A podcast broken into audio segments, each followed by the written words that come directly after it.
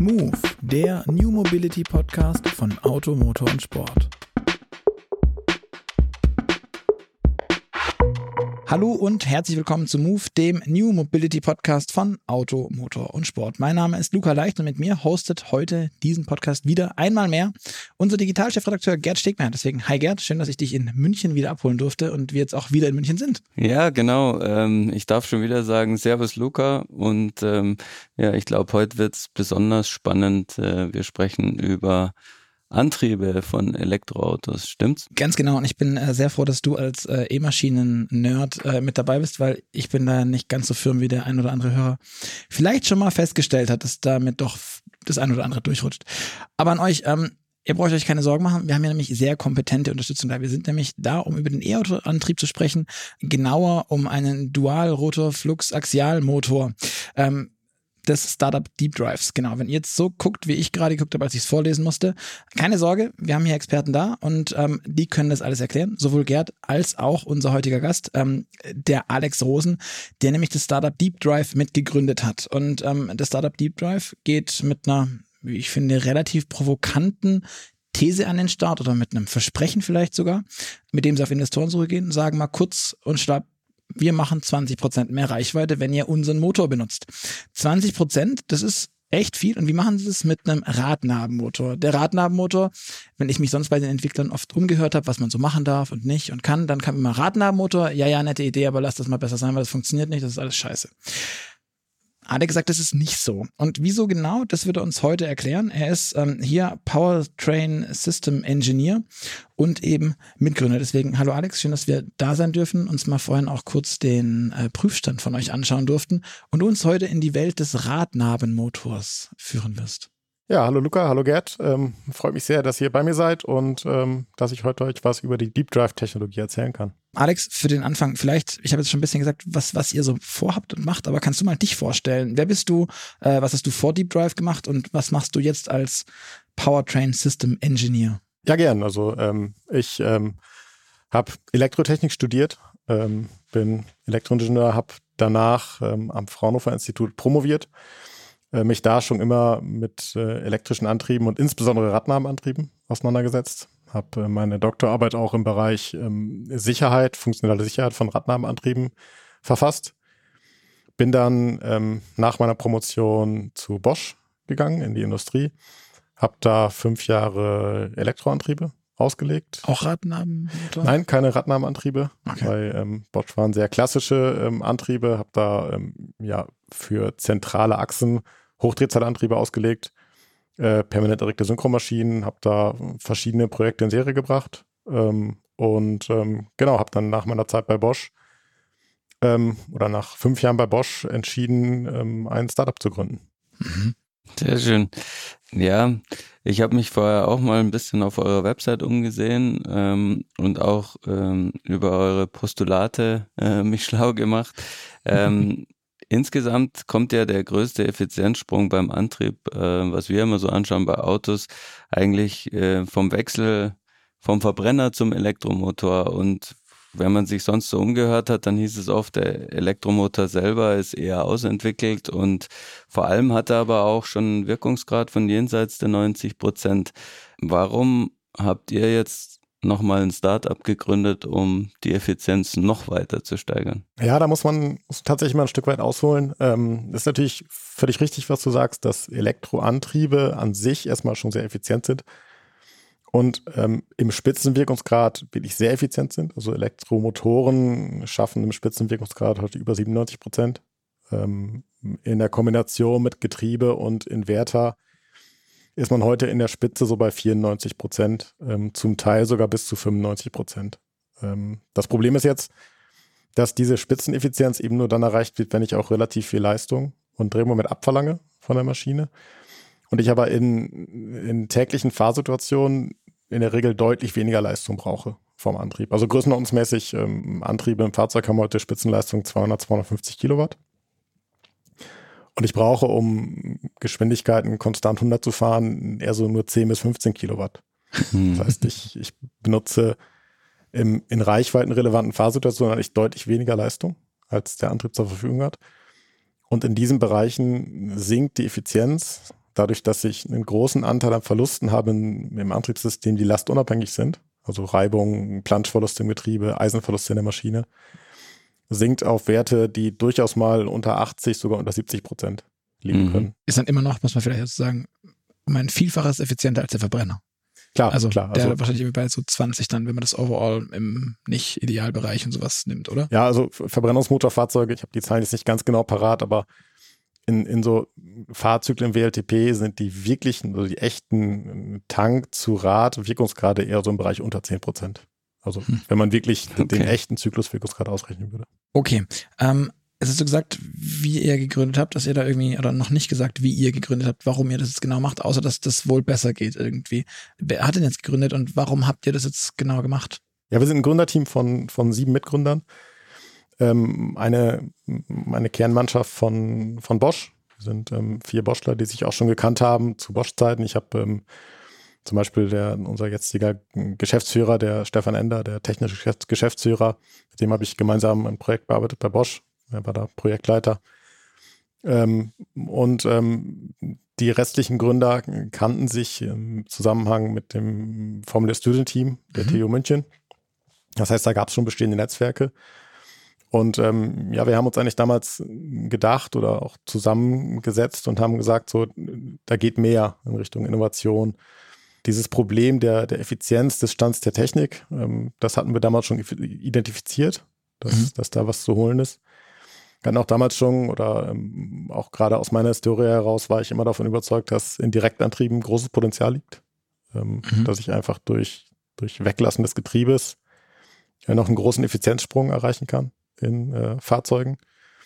Und äh, ja, so haben wir uns dann entschieden, ähm, zu sieb das zu probieren und haben Deep Drive gegründet. Okay. Das heißt aber, die, die Verbindung zur E-Mobilität hast du jetzt tatsächlich nicht so richtig selbst, sondern die ist mehr aus der Profession heraus. Oder bist du so, würdest du dich selber als so E-Mobilitätsenthusiast oder auch euer Team? Seid ihr so Enthusiasten oder mehr die Techniker? Beides. Beides tatsächlich. Also wir sind definitiv alles E-Mobilitätsenthusiasten. Also wir, wir stehen auch voll da, voll hinter, hinter dem Wandel. Ähm, und ähm, bei mir kommt aber, oder jetzt speziell bei mir, da möchte ich jetzt mal für mich sprechen, äh, kommt dazu, dass das äh, perfekt zu meiner technischen Profession passt und zu dem, wofür ich mich interessiere.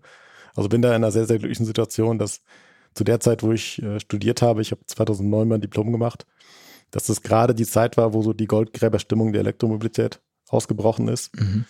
Ähm, das heißt, mein Interesse oder meine Liebe zu E-Maschinen passte da perfekt zu dem, was, äh, was da auch in der, in der Wirtschaft passiert ist. Okay, verstehe. Und jetzt Gerd, deine Lieblingsfrage unsere genau. Gäste. Ähm, was fährst du denn aktuell für ein Auto, jetzt wo wir über Elektroenthusiasmus gesprochen haben? Ja, ich ähm, fahre einen äh, Volkswagen Passat mit äh, einem Dieselmotor. Also ein ID7, nee, Moment, warte. ja, ganz, ganz, ganz genau, den, den späteren ID7, wenn man so möchte. Ja, äh, ist jetzt eher aus, aus praktischen Gründen, weil ich ähm, eine lange Strecke fernpendeln muss. Mhm. Ähm, Deep Drive ist beheimatet in München. Ich selber komme aus Norddeutschland, ähm, muss da immer sehr lange Strecken fahren. Von daher, das geht auch heute schon mit E-Autos, definitiv. Ähm, ist aber ähm, leider bei mir noch nicht umgesetzt. Ja, und, und wahrscheinlich einfach auch ein gewisser Zeitverlust dann, oder? Äh, definitiv. Also ich bin die Strecke auch schon mehrfach mit E-Fahrzeugen gefahren. Wie gesagt, das funktioniert gut. Auch die schnelle Infrastruktur ist mittlerweile hervorragend. Ähm, also ähm, da, da braucht man sich gar keine Sorgen mehr zu machen. Es dauert tatsächlich länger und ähm, es dauert halt länger, ne? So ist es halt. genau. Ladepausen. Wir kennen das. Ja. Ähm, euer Startup ist jetzt noch relativ jung. Wir sind jetzt hier vorhin, also das wissen unsere Zuhörer ja nicht, wir sind jetzt hier vorhin durchgelaufen. Ihr seid in so einem, in einer alten LKW-Reparaturwerkstatt, hast du, glaube ich, gesagt. War, war das mal, also so ein Kubus hier irgendwo in einem Industriegebiet. Und es ist ziemlich gestopft voll mit Menschen und Technik und, und Kram. Ihr habt aber erst vor zwei Jahren gegründet und seid riesig, gefühlt riesig groß. Wie viele Leute seid ihr denn aktuell hier? Ja, wir sind ähm, aktuell 35 Mitarbeiter im Vollzeit-Äquivalent. Mhm.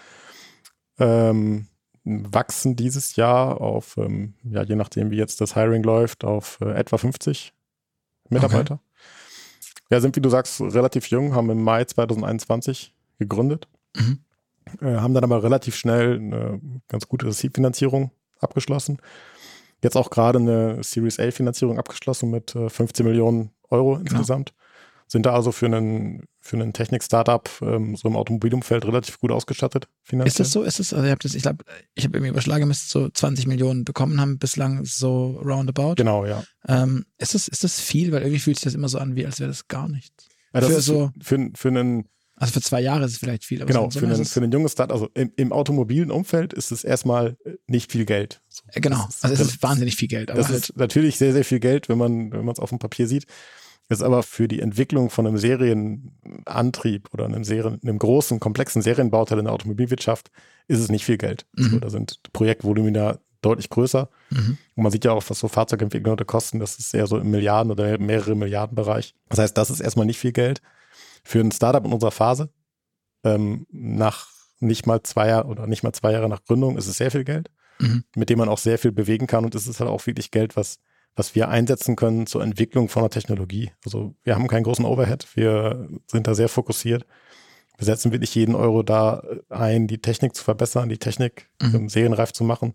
Und dafür ist es dann eine gute Finanzierung. Und beim Bosch hätte das nicht funktioniert? Hab, das war nämlich auch, was ich dachte so. Ähm, ich meine, der Bosch hätte schon die Infrastruktur, hätte vielleicht auch die ein oder andere Million mehr an Budget oder so, aber waren eure Chefs bei Bosch alle, waren den Radnahmotor scheiße oder was ist die, also, oder ähm, was habt ihr gesehen, was die alle nicht sahen? Also, äh, Radnahmenantriebe haben einen schweren Stand. Mhm. Ähm, bei einem, bei einem etablierten Automobilkonzern oder ähm, es ist, es ist so, dass, dass sich ein Stand der Technik, der sich einmal etabliert hat, und der hat sich jetzt bei E-Fahrzeugen relativ, ähm, ja, ich würde sagen, relativ schnell, aber auch relativ fix etabliert, nämlich dieser Zentralantrieb, PSM, mhm. zweistufiges Getriebe. Da machen alle das Gleiche gerade. Und das ist halt auch das, was dann der Markt fordert. So, die, mhm. die OEMs fragen an bei, bei Automobilzulieferern, ein System, da gibt es gewisse Lastenhefte, da gibt es Spezifikationen, die sind angefragt auf diesen Stand der Technik. So also weil die quasi mehr evolutionsmäßig sind, äh, evolutionsmäßig, nicht innovationsseitig. Ähm, genau, im Prinzip hat sich dieser, dieser Stand der Technik etabliert und was jetzt passiert, ist Evolution. Das heißt, ein ähm, bisschen Entwicklungsgradverbesserung, ein bisschen Preisverbesserung, Stückzahlskalierung, ähm, Dinge auf die Straße bringen. Das ist halt ein, ein vorgezeichneter Pfad, der mhm. da passiert. Und ähm, was unsere Erfahrung ist, ist, dass sich ähm, Automobilzulieferer oder jetzt, ich spreche jetzt nicht spezifisch für Bosch, ich spreche jetzt für die Industrie im Allgemeinen, tut sich schwer, so disruptive Konzepte aus, aus sich heraus zu etablieren. Mhm. Und ähm, da haben wir dann irgendwo gesagt, so wir, wir hatten diese Vision vom Direktantrieb erstmal technologieunabhängig, so wir waren unterwegs in Richtung, wir möchten gerne Radnahmeantriebe machen. Diese Disruption aus einem bestehenden Umfeld umzusetzen, ist schwierig. Mhm. Ähm, und ähm, nicht zuletzt ist, ist auch das Umfeld in einem, in einem Startup, ähm, auch was die, wie man so schon sagt, was die Abzeit angeht für, für einen Gründer, ist natürlich auch eine gewisse Motivation, ähm, so eine Disruption auch einzuläuten. Mhm. Ähm, und, und eben nicht also die, die Forschung oder die, die, die Entwicklung in, einem, in so einem großen Konzern ist sehr institutionalisiert. Also ich, ähm, da gibt es Budgets, da, und Prozesse. Da werden, da werden, Prozesse eingeführt. Was okay ist, dass man so machen muss. Also man muss das irgendwann so machen, wenn man groß ist. Aber es ist natürlich irgendwo ein größeres Potenzial da, wenn man sowas ganz Neues, eine ganz disruptive Technologie an den Markt bringen möchte. Dann ist ein Startup, ein neues Unternehmen einfach ein besseres Umfeld. Hm. Okay. Wir haben uns ja vorher schon mal ein bisschen auf dem Prüfstand das angeschaut und über den Radnabenmotor, du hast jetzt ein paar Mal erwähnt, ähm, gesprochen. Was ist denn aus deiner Sicht die größte Motivation, den Motor unbedingt an die Radnabe eben zu bringen, also ins Rad? Ähm, und wo sind da die großen Effizienzhebel? Mhm. Ja, es gibt, also man muss es zweiteilen. Es gibt einmal die die, wir nennen es immer so, die offensichtlichen Vorteile von Radnahmenantrieben. Das heißt Platz, Torque Vectoring, Flexibilität im, im Fahrzeug, Modularität, auch ähm, irgendwo neue Fahrfunktionen. Ich kann größere Lenkeinschläge machen, etc. pp. Äh, das ist so diese, diese eine Gruppe der, ja, wir nennen das so ein bisschen die, die etablierten Vorteile von Radnahmenantrieben oder die, die offensichtlichen Vorteile von Radnahmenantrieben. Mhm. Aber äh, was wir eben sehen, und das ist eben der, der Hauptfokus, den wir auch haben bei Deep Dive, ist Effizienz. Ähm, mhm. ein oder mit der größte Beiträger zu Verlusten in, in heutigen Elektrofahrzeugen ist das Getriebe. Ich hatte es ja gerade erwähnt mit den, dem deutlichen Absinken der Effizienz bei niedrigen Lasten. Das ist im Wesentlichen dem Getriebe geschuldet. Mhm. Einfach voll bei niedrigen Lasten die, die Reibungs- und Planschverluste im Getriebe einen sehr großen Anteil annehmen. Das müsstest du, glaube ich, nochmal noch mal erklären. Also Planschverluste sind die, das Zahnrad dreht da in seiner Wanne und, und da ist Öl drin. Mischt das Öl, das Öl ist Widerstand, ist genau. träge, genau. macht, macht Ärger und was noch? Genau, also es, es gibt zwei Themen. Das eine sind Reibungsverluste. Das heißt also Lager, also Lagerreibung. Ganz klassisch. Getriebe und, äh, und auch Verluste in der Verzahnung im Getriebe. Also mhm. Also einfach das Reiben der, der Zahnradflanken aufeinander. Und äh, es gibt eben den, den Beiträger Planschverluste, also ähm, Öl, was umläuft im Getriebe, was einfach passiv durch die Zahnräder umgewälzt wird, ähm, was einen relativ großen Anteil hat bei, bei Niedriglasten. Mhm. Und, ähm, bei, bei niedrigen Lasten und niedrigen Temperaturen, du hast es vorher mal so angeführt, dass es zwar beim WLTP schon so ansatzweise realisiert wird, aber die, die guten Effizienzgrade hat man bei welcher Temperatur? Ja, die Optimaleffizienz im Getriebe äh, fängt eigentlich so bei 60 Grad mhm. Getriebeöltemperatur an. Man muss da ein bisschen erklären, dass die Hersteller da vor der Herausforderung stehen, dass ich äh, eine gewisse Viskosität und ich habe eine, eine Viskosität im Öl, die eine Temperaturabhängigkeit hat. Und ich muss eben sicherstellen, dass unter Extremlasten, nämlich wenn ich einen Hängerbetrieb bergauf mache oder sowas, also wenn ich sehr, sehr hohe, lang anhaltende Lasten auf dem Getriebe habe, da kann das Getriebeöl gerne mal 130, 140 Grad warm werden. Da darf der Ölfilm nicht abreißen. Das heißt, mhm. da muss ich immer noch Schmierung gewährleisten. Und auf der anderen Seite habe ich dann aber ähm, bei niedrigen Temperaturen das Problem, dass die Viskosität stark raufgeht. Das heißt, ich ähm, habe ein sehr zähflüssiges, ja fast schon kaugummiartiges Getriebeöl ähm, was dann eben bei kalten Temperaturen zu sehr, sehr hohen Verlusten führt. Mhm. Und ähm, jetzt ist es eben so, dass im, im, im Daily Use Case, so im realen Fahrbetrieb, die Temperaturen des Getriebeöls eben sehr, sehr kalt sind, weil diese Bereiche, wo das Getriebeöl warm wird, wie eben Hängerfahrt bergauf oder sowas, sehr, sehr seltene Fahrsituationen sind. Mhm. Das heißt, ähm, wir sprechen im Idealfall von einem Getriebewirkungsgrad, hattest du vorher auch mal angesprochen, ähm, von über 95 Prozent, oder? Bei, ja. Bei, ja, 98. Ja. Und wenn es aber die Temperatur so ist, wie sie halt hier in Mitteleuropa, Mitteleuropa so in der Regel ist, dann reden wir auch mal gerne von unter wie viel Prozent? Ja, dann, also wir sprechen dann immer von dem, von dem Zykluswirkungsgrad, also das, was so der mittlere Wirkungsgrad ist, den ich mhm. habe in einem WLTP-Zyklus oder in Fahrsituationen, von durchaus mal unter 85 Prozent. Okay. Also da gehen wirklich 15 Prozent der, der wertvollen Batteriekapazität oder der Energie der Batterie gehen da verloren. Okay. Und die Idee ist jetzt quasi, dieses äh, Ding einfach abzuschneiden. Das mache ich mit dem Radnabenmotor und dann ist dann jetzt ist die 20 Prozent ähm, Wirkungsgrad oder Reichweitenverbesserung, von der ihr sprecht, ist dann schon gar nicht mehr so weit weg, oder? Ganz genau, ja, ganz genau. Also ich, ich, ich lasse jetzt halt diese Getriebeverluste weg und jetzt kommt noch hinzu, dass unsere Motortechnologie an sich einen sehr hohen Wirkungsgrad hat. Ähm, und Elektromotoren auch bei ähm, oder gerade bei niedrigen Lasten, auch bei niedrigen Drehzahlen sehr, sehr gute Wirkungsgrade haben. Mhm. Und ähm, damit bekommen wir eben tatsächlich diese 20% Reichweitensteigerung dargestellt. Jetzt aber vielleicht die Frage der Fragen der Zuhörer wieso könnt ihr das Getriebe einfach weglassen? Weil am Ende baut ihr eine E-Maschine. Und nur weil die jetzt im Rad sitzt und nicht mehr irgendwo mittel auf der Achse, wieso? Was ist die Physik? Ja, zwei Effekte, die da, die da reinspielen. Das eine ist, eine E-Maschine, ähm, also ich, was passiert, wenn ich das Getriebe weglassen möchte? Dann brauche ich sehr hohes Drehmoment. Mhm. Also ähm, Drehmoment ähm, kann man sich mal so über den Daumen merken, äh, am Rad von einem E-Fahrzeug ist so zwischen 3.000 und 4.000 Newtonmeter. Mhm. So, also die sportlichen Autos eher 4000 Newtonmeter, die Kompaktfahrzeuge eher so 3000 Newtonmeter. Das heißt, ich muss wirklich 3000 Newtonmeter Drehmoment mit meiner Maschine erzeugen. Im Vergleich jetzt zu einem Zentralantrieb, der eher so bei 3, 4 bis 500 Newtonmeter liegt. Ähm, okay.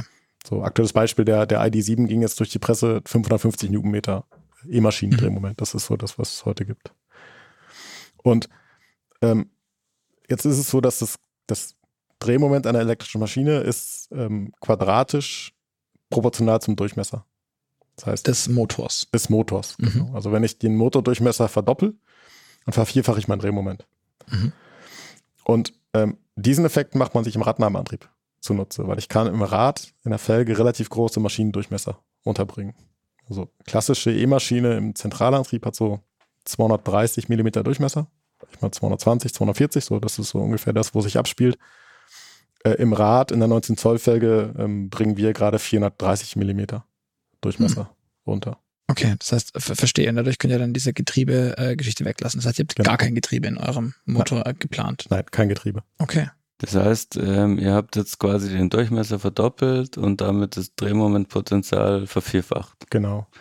Und wenn man von den 550 vom ID7 ausgeht, dann kommt man schon in den Bereich, wo du angesprochen hast. Also viermal äh, wären dann Wären 2000 2200. Ja. Newtonmeter, genau. Und wenn man dann zwei Maschinen verbaut, also links und rechts, Mhm. dann, dann landen wir eben bei den knapp 4000 Newtonmeter auf der Achse. Okay, verstehe. Jetzt ist es ja aber so, dass ihr bei der ganzen Geschichte auf was für Motoren setzt. Wir haben ja momentan im, im, im Markt irgendwie am Anfang viel Asynchronmaschinen gesehen.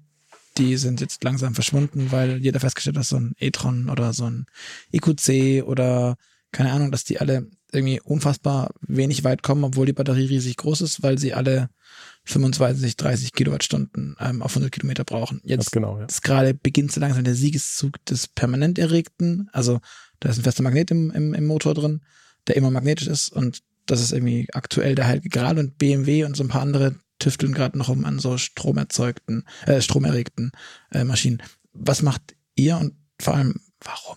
Also wir, wir setzen auf permanent erregte Maschinen Okay. ebenfalls.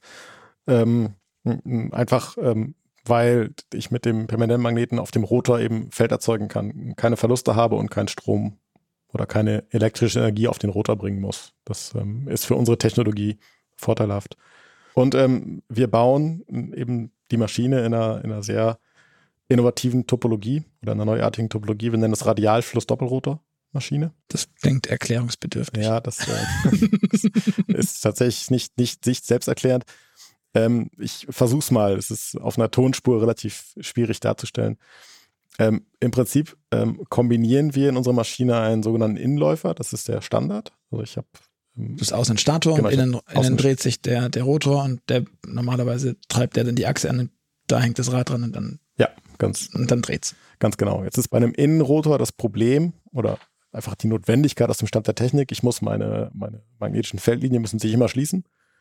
Und das heißt, ich muss den, die, die magnetischen Feldlinien immer über den, über den Außenbereich des Stators, das sogenannte Statorjoch, ähm, oder den magnetischen Rückschluss, nennt man den auch, muss ich das Feld zurückführen. So, darum Rückschluss. Also ich muss, ich muss mein, mein Feld im, im Außenbereich des Stators zurückführen. Und die, die Idee vom, von einer Doppelrotormaschine ist jetzt, äh, ich nehme diesen Bereich weg des, des Statorjochs und äh, setze da auch Magnete hin. Und Mhm. in, in dem Moment äh, sind jetzt meine, meine Magnete im, im Außenläufer, im außen jetzt rotierenden Teil, auch mit dem, mit dem Magnetfeld oder mit dem durch Strom erzeugten Magnetfeld im Stator verkoppelt. Also erzeugen auch ein Drehmoment. Mhm. Das heißt, der Starter wird quasi von, von zwei Seiten angezogen oder abgestoßen. Ja, genau. Das kann man sich so vorstellen. Genau. Ich habe ich hab einen Stator, der jetzt auf beiden Seiten ähm, Feld erzeugt, was er ohnehin tut. Und ich nutze aber auf beiden Seiten dieses Feld im Rotor, um dann über die Lorenzkraft Drehmoment zu erzeugen. Mhm. Bei uns Kraft war das mit dieser Dreifingerregel, richtig? Ja, ganz Das genau. mit dem, wo man dann irgendwo so hin zeigt und dann noch zur Seite weg. Aber ja, okay. Äh, äh, genau. Im, im, Im Prinzip ähm, äh, Drehmomenterzeugung über, über Magnetfeld oder Krafterzeugung über Magnetfeld. Mhm. Und dieses Prinzip äh, Doppelrotormaschine, das gibt es schon relativ lange, die Grundidee dafür. Ähm, das Ganze ist aber bisher immer gescheitert an ähm, Fertigungstechnik oder fertigungstechnischen und mechanischen Einschränkungen. Mhm. Also ähm, es gab, grob gesprochen, gab es bisher keine Lösung dafür, das, äh, das Drehmoment zu übertragen aus so einer Maschine, also ähm, abzustützen Okay. und das Ganze auch zu kühlen. Es gab kein gutes Entwärmungskonzept für Mhm. solche Maschinen. Und äh, das sind Dinge, die wir gelöst haben. Das ist auch die, die Kern-IP von, von Deep Drive. Wie stützt ihr ab? das ist äh, ein, ich, ähm, ich würd, möchte jetzt nicht in, in alle Details gehen, aber im, im Prinzip ist es so, dass wir uns eine ganz neuartige Art von, von Wicklung überlegt haben, also Statorwicklung, die das Okay. äh, Feld erzeugt. Und äh, die Wicklung ist jetzt so geformt, dass sie ähm, in der Lage ist, dieses Drehmoment aus der Maschine wegzuführen. Okay, also das heißt, die Wicklung trägt die Kraft. Genau, genau, ja. Okay, also das heißt, logischerweise habt ihr im Umkehrschluss nicht, wie viele andere, so, sieht immer so handgewickelt aus. Ich hoffe, das machen Maschinen in den meisten Fällen. Aber das heißt, ihr habt nicht so dünne Drähtchen, die dann da sind, sondern das muss irgendwas anderes sein bei euch. Genau, wir haben im Prinzip, es ist sehr verwandt zu dem, was so als Herbentwicklung Mhm. ähm, heute, heute da ist. Ähm, Es ging jetzt gerade durch die Presse, dass der, dass, dass Tesla auch ähm, in den neuesten E-Maschinen Herbentwicklungen, Mhm. also aus sehr ja, massiven Kupferdraht, also nicht das, was man so kennt als Wicklung, dünne gewickelte Kupfer, Kupferdrähte. Ich glaube, ich habe das mit dem im Podcast mit Eric Bach, mit Lucid, haben wir das auch äh, relativ umfangreich gesprochen. Die haben das ja auch dann irgendwie CNC gefräst, gebogen, keine Ahnung, so, so fette, also, keine Ahnung, relativ, gefühlt Ja. relativ fette Drähte einfach. genau, rela relativ massive Leiter. Ja. die, die dann auch irgendwie bei denen sehr eckig und sehr effizient eben, eben eingepasst wurden, sodass es Genau. ja möglichst viel Kupfer da drin, drin hängt. Ja, ganz genau. Ja, das ist so ein, so ein genereller Trend in der Industrie, Kupferdrähte eher, eher massiv auszulegen. Was einfach daran liegt, dass ich, ähm, wenn ich dünne Spulendrähte benutze, dann habe ich immer eine gewisse Stochastik da drin. Dann, dann ist es sehr schwer, das, ähm, das zu automatisieren und Qualität sicherzustellen. Das ist das, was Automobiler gar nicht wollen. So, die, die wollen immer gerne, dass Dinge sehr definiert und sehr, sehr gleich aussehen. Und am besten über Millionen Stückzahl immer ganz exakt gleich aussehen. Mhm. Und äh, das kriege ich eben mit so gewickelten Drähten ähm, schwierig hin. Und äh, das kriege ich eben ganz gut hin, wenn ich massive Leiter benutze und die ähm, Laserschweiße. Da hast du auch einfach weniger von der Grundlogik. Genau, halt. viel weniger, ja, viel weniger. Mhm. Und ähm, das ist sehr verwandt bei uns, Mhm. ähm, aber eben in einer, in einer sehr speziellen Ausführungsform. Okay. Das war das eine Thema, die, die Kraftableitung quasi. Und das andere war die Kühlung, hat ja auch schon angesprochen. Wie sieht da ungefähr die Lösung aus? Ja, wir, wir haben ein, ein Entwärmungskonzept, was äh, in, in axialer Richtung funktioniert. Mhm. Das ist einfach aus der Notwendigkeit heraus, ich habe jetzt einen Rotor, der innen dreht, einen Rotor, der außen dreht. Ich muss die verbinden, das heißt, ich habe drei Seiten einfach räumlich ähm, Sind weg. weg, abgeschirmt von, von, meiner, von meiner Wicklung.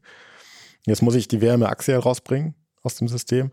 Und ähm, das machen wir mit einer Wasserkühlung.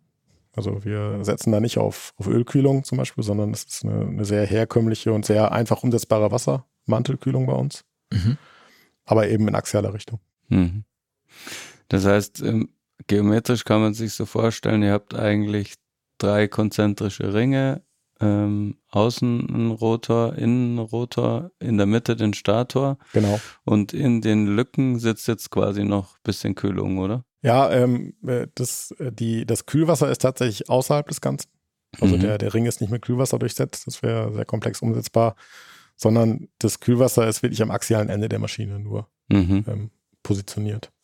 Man kann das auch, also ist jetzt akustisch schwer zu greifen. Wir haben eine Animation auf unserer Webseite, die kann man sich mal anschauen. Kann Ähm, ich euch auch in die Shownotes reinlinken. Okay, dann? super. Ja, sehr gut. Ähm, und weil wir jetzt gerade noch äh, Luca auch so ein bisschen auf die Asynchronmaschine geschimpft hat, die ist ja immer noch äh, gerne im Einsatz, weil sie eben im, in höheren Lastpunkten eigentlich eine ganz gute äh, Effizienz hat und nur in, im Teillastbereich besonders schlecht. ist. Weil, ja, aber natürlich taugt sie so ganz gut als, als Booster und man kann sie ja dann auch stromlos stellen, ne, im Gegensatz zu permanent erregten ähm, Motoren. Deswegen taugt sie besonders gut als Booster.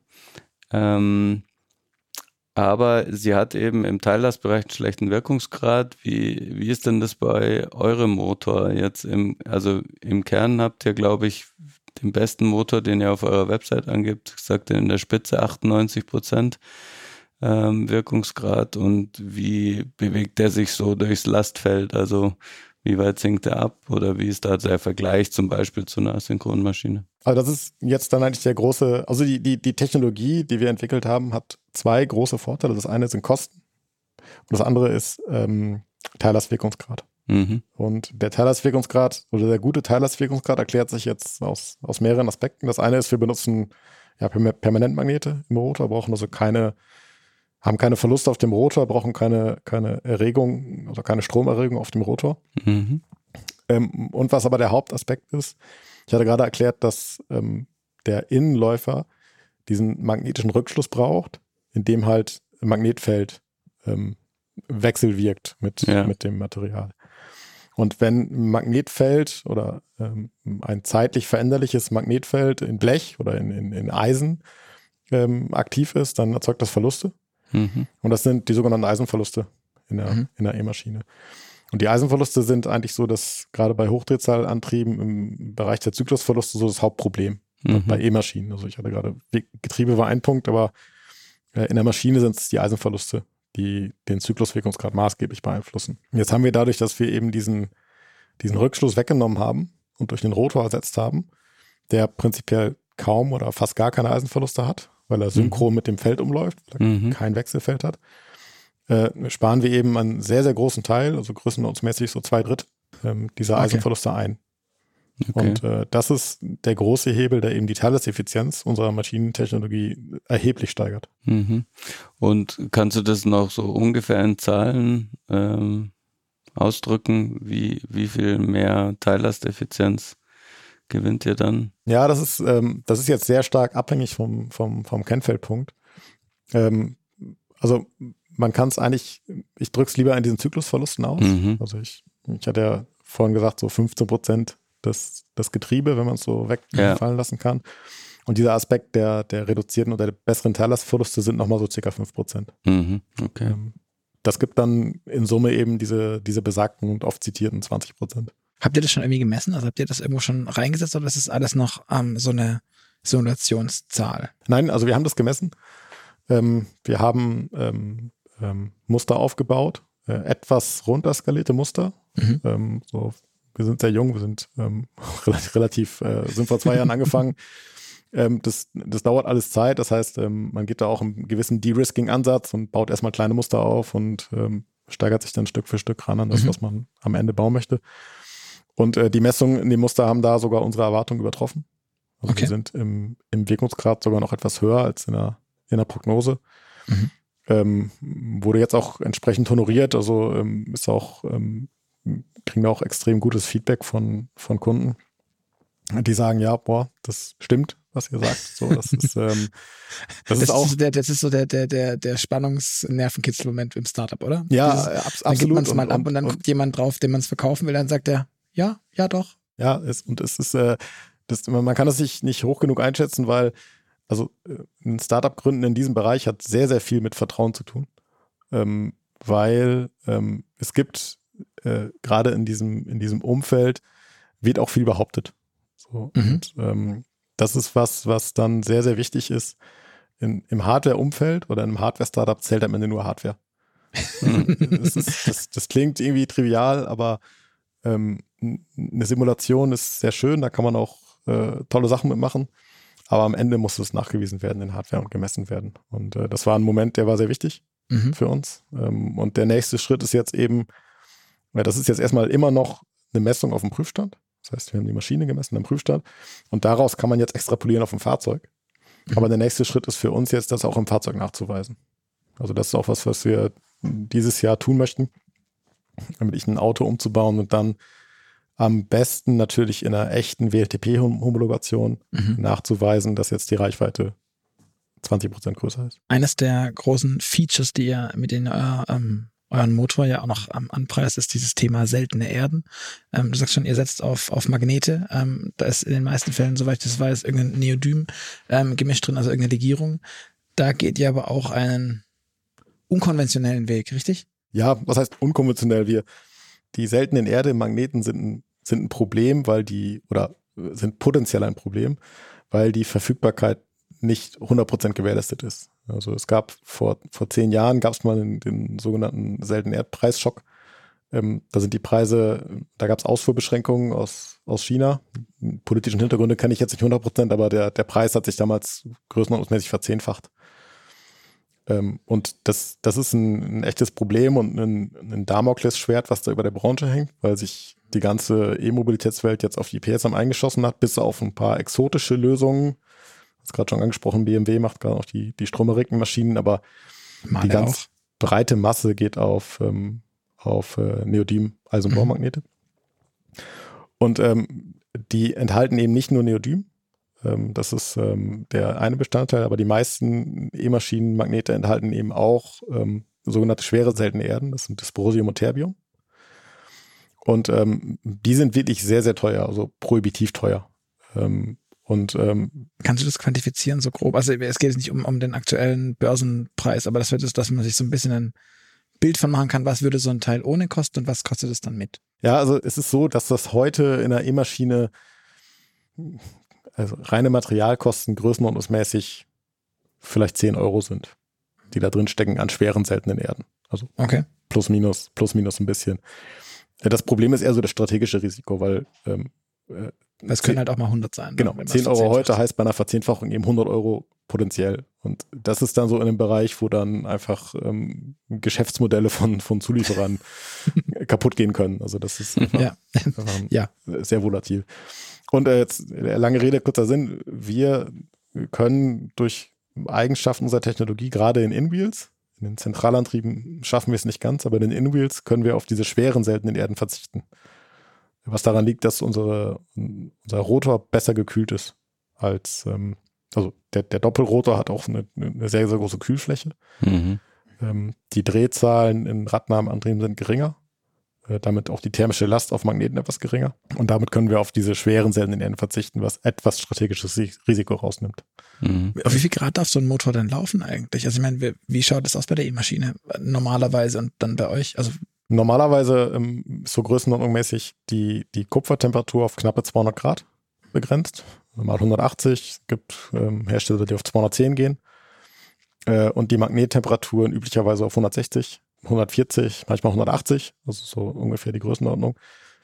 Bei uns ist es so, dass die Wicklung auch auf 200 Grad äh, mhm. limitiert ist und äh, die Magnete jetzt in so einem Inwheel aber ähm, deutlich weniger als 100 Grad sehen. Okay, das ist schon signifikant. Was einfach daran liegt, dass ich einen, einen direkten ähm, Kontakt zur Umgebungsluft habe und einen sehr großflächigen Kontakt habe zur Umgebungsluft und damit eben viel geringere Temperaturen ertragen muss und ähm, die ermöglichen jetzt diesen Verzicht auf die, auf die sehr teuren seltenen Erden. Mhm. Okay. Ihr habt ähm, jetzt ja neben den Radnabenmotoren auch noch eine Zentralmaschine. Ähm, die hat sogar ähm, zumindest auf eurer Website noch höhere Effizienz ähm, quasi ähm, wird dazu geschrieben. Woran liegt es und warum macht ihr überhaupt noch einen Zentralmotor? Ja, der Zentralantrieb, also die, die Motortechnologie, die ich gerade beschrieben habe und ähm, gerade der Vorteil der geringeren Eisenverluste, der, der lässt sich auch eins zu eins übertragen auf einen Zentralantrieb. Mhm. Also ähm, ich kann jetzt das gleiche Prinzip, was wir jetzt für, für Radnabenantriebe etablieren wollen, kann ich auch auf einen Zentralantrieb ähm, übertragen. Was den Vorteil hat, dass, dass ich in bestehende Architekturen rein kann. Also ich, ich kann, ein Radnahmeantrieb ist, ist was, was ähm, für einen OEM ein sehr, sehr großer, ein Fahrzeughersteller ein sehr, sehr großer Schritt ist. Ich ändere die ganze Fahrzeugarchitektur, mhm. ich, ich muss ins Rad gehen, es gibt gewisse Bedenken, was Haltbarkeit, ungefilterte Massen angeht, können wir vielleicht gleich nochmal drüber reden. Mhm. Äh, aber das habe ich alles bei einem Zentralantrieb nicht. Das heißt, die, diese Markteintrittsbarriere ist viel, viel kleiner. Okay. Und die Vorteile der Technologie sind da genauso groß auf die Maschine gesehen. Mhm. Ich kann natürlich nicht diesen großen Getriebehebel ziehen, mhm. aber ich kann halt die Maschine effizienter machen und auch eine Maschine 5% effizienter machen ist ein großer Hebel. Wir haben Kostenvorteile mhm. ähm, mit unserer Technologie. Das heißt, wir haben da für Zentralantriebe auch eine sehr attraktive Lösung mhm. für Fahrzeughersteller. Haben da auch ein enormes Interesse aus dem Markt. Die Effizienz der Maschine ist sogar etwas besser in dem Fall. Ähm, einfach dadurch, dass ähm, hohe Drehzahl Elektromaschinen eher zuträglich ist mhm. für die Gesamteffizienz. Äh, ich erkaufe mir das halt wieder mit einer Getriebeübersetzung, die ich da einbauen muss. Das heißt aber, der, der Overall-Wirkungsgrad wird am Ende wieder gecached werden durch Getriebe, Planschverluste etc. Ja, also, also wir, wenn, wenn, man das dann genau, wieder wir, final ins Auto steckt, dann wir, wir, wir sehen 98. im, im Overall-Wirkungsgrad bei InWheels einen Vorteil. Ja. Okay, verstehe. Mhm. Und ähm, warum also wenn der Motor Drehmoment stärker ist, warum kann dann der Zentralmotor nicht ohne Getriebe auskommen? Ja, das ist die, die Durchmesserlimitierung. Also wir müssten halt dann im Zentral an, also zentral angeordnet, ähm, Maschinendurchmesser von 430 Millimetern unterbringen. Mhm. Ja, okay, das ist dann und das halt schon das, das ordentlich passt, groß. So. Das passt nicht, genau. Das, das kann vorne passen. Also wenn ich einen Vorderachsantrieb habe, wo ich eine ganz klassische Motorhaube habe, Mhm. Ähm, dann kann das gehen, aber selbst dann kriege ich Probleme mit Winkelbeziehungen von Halbwellen, also Antriebswellen. Mhm. Ich muss da relativ große Deltas überwinden. Mhm. Wir haben uns das sehr intensiv angeschaut, aber eine, einen Durchmesser, Maschinendurchmesser 450 Millimeter aufrecht im Auto ist sehr schwierig. Ich wollte gerade sagen, aber kann man, also man baut auch Verbrennermotoren längs und quer ein, kann man nicht da auch irgendwie am Ende.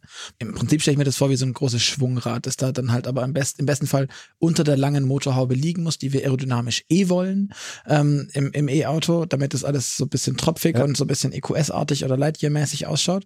Ja, sehr, sehr interessant, was du, was du sagst, weil wir haben so ein Konzept tatsächlich auch mal äh, auch mal veröffentlicht sogar. Das, ähm, wir, haben das damals etwas Das fester ist mir durchgerutscht. UFO-Antrieb genannt, Ja, das, ja so, ja. ähm, weil, weil es halt äh, praktisch wie das Reserverad ähm, im Auto liegen würde.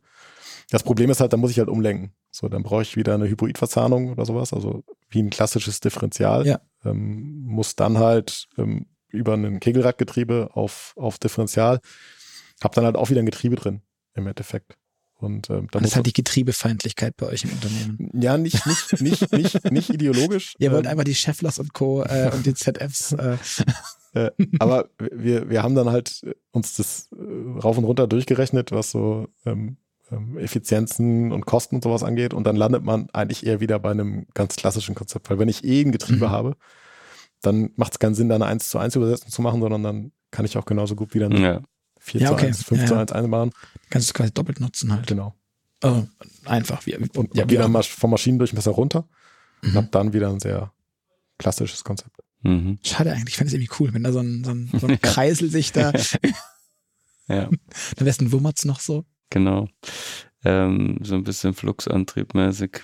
Ähm, ja, bei den Radnabenmotoren hast du jetzt gerade schon äh, kurz erwähnt oder so eine Möglichkeit für einen kleinen Abschweifer eröffnet. Ähm, ungefederte Massen ist immer so ein, so ein Stichwort, was fällt bei Radnabenmotoren. Vielleicht kannst du mal kurz äh, erklären, was sind ungefederte äh, Massen und warum ist das bei euch nicht schlimm? Ja, ungefederte Massen bezeichnet man erstmal grundsätzlich die, den, den Anteil der, der Masse, der, der, der im Rad, also ähm, unterhalb der Federung des Mhm. Federdämpfersystems hängt. Ähm, genau genommen ist es aber eher so eine Spitzfindigkeit, ist das halt die reifengefederte Masse, weil auch der Reifen einen sehr nennenswerten Dämpfungsanteil noch hat zwischen, ähm, zwischen der Masse und der Straße. Ähm, und ja, wir, wir ziehen da immer so ein, ja, man mag das als Rechentrick bezeichnen, aber ähm, aus Komfortsicht ist es eigentlich ein, ein valides Vorgehen. Wenn man sich Vorderachsen anschaut von heutigen Fahrzeugen, Mittelklasse SUVs, äh, dann sind da oft 18, 19, zum Teil 20 Zoll Felgen verbaut. Die Mhm. großen Autos mittlerweile 21 Zoll Felgen. Äh, oft innenbelüftete große Bremsscheiben ähm, und ähm, ja, dann auch Halbwellen, ähm, die, die Aufhängungssysteme und so weiter. Wenn man das mal zusammenrechnet, dann landet man da so im Bereich 60 Kilogramm Mhm. ungefederte Masse. Ähm, und wenn man jetzt äh, hergeht und ähm, unseren Motor so bestimmungsgemäß wäre so Hinterachse, äh, den an die Hinterachse baut und das Ganze noch kombiniert mit einer sehr kleinen Bremsanlage, weil ein Radnahmenantrieb kann sehr, sehr viele Bremsmanöver unterstützen. Mhm. Und ich brauche die, die Bremse im, im Radnahmenantrieb eigentlich nur noch für Notbremssituationen, also Mhm. für so Single-Stop-Varianten äh, oder so Single-Stop-Manöver. Er kann da erheblich Gewicht sparen. Und wenn man dann mal die, die ungefederte Masse äh, im, an der Hinterachse mit einem Radnahmenantrieb von uns zusammenrechnet, landet man so bei 65 bis 70 Kilogramm. Mhm. Das ist dann gegenüber einer angetriebenen Vorderachse 5 bis 10 Kilo oder 10 bis 15 Prozent mehr. Mhm. Und äh, das ist was, wo wir auch das Feedback von Fahrzeugherstellern bekommen, dass das sehr handhabbar ist Mhm. ähm, und auch also weder für Fahrsicherheit noch für Fahrkomfort ein relevantes Problem darstellt. Und auch fahrdynamisch dann nicht irgendwie. Und auch fahrdynamisch nicht, nein, genau. Also das, das Thema ist immer, das, das ist auch ein sehr emotional geführtes Thema und ähm, wir stellen uns da auch klar auf den Standpunkt, dass Minimierung von unge- ungefederten Massen gut ist. Darum ähm, halten wir auch unsere Maschine so leicht wie möglich. Also der, der Radnahmeantrieb mit allem drum und dran wiegt bei uns knappe 30 Kilogramm, was für eine Maschine mit 1800 Newtonmeter sehr, sehr wenig ist. Mhm. Ähm, Aber äh, es ist eben mitnichten so, dass jetzt durch äh, Einbau eines äh, Radnahmeantriebs mit 30, von 30 Kilogramm sich die ungefähr der Massen verdoppeln. So, das ja. ist halt ein, ein sehr falsches Bild, was da oft vermittelt wird, sondern es geht tatsächlich nur darum, dass ich einige wenige Prozent äh, Anstieg habe und damit halt auch absolut in einem handhabbaren Bereich bin. Mhm. Ich finde auch, um das mal noch zu vergleichen mit dem Gewicht, weil das hat mich tatsächlich ziemlich beeindruckt. Ich habe, ich weiß gar nicht, wo ich die Zahl her hat. Ich glaube, ich habe die ähm, in einem dieser Tech Talks von, von Lucid gesehen. Ähm, ist ganz spannend, da haben sie irgendwie drei verschiedene Motoren mal auseinandergenommen, den, ein Tesla-Motor, ihren Motor und den, das war vom Taycan und der Taycan-Motor wiegt halt Stator und Rotor dann bei knapp 50 Kilo. Der hat, glaube ich, 300, oh, korrigiert mich bitte, 350 Kilowatt, der Taycan-Motor, ja. meine ich. Ähm, aber es ist halt schon irgendwie fast das Doppelte. Dann so, wenn, wenn eure 30 Kilo da wirklich hinkommen am Ende. Mhm. Es frage mich trotzdem noch, wenn du sagst, ihr könnt das mit diesem innenliegenden, also mit diesem einen Motor schaffen und da habt ihr euer Konzept, wieso ist das denn nicht schon irgendwie in der Industrie so angekommen? Weil das sonst niemand kann oder weil ihr einfach total die coole Idee hattet, die vorher niemand hatte? Ja, weil diese, also da, da zieht wirklich diese Technologie, dieser, dieser doppelrote Radiatusmotor. Okay. Also, also, das, ist wirklich, wirklich das ein, ein, sehr, sehr signifikanter technologischer Sprung mhm. bei, okay. bei E-Maschinen. Mhm.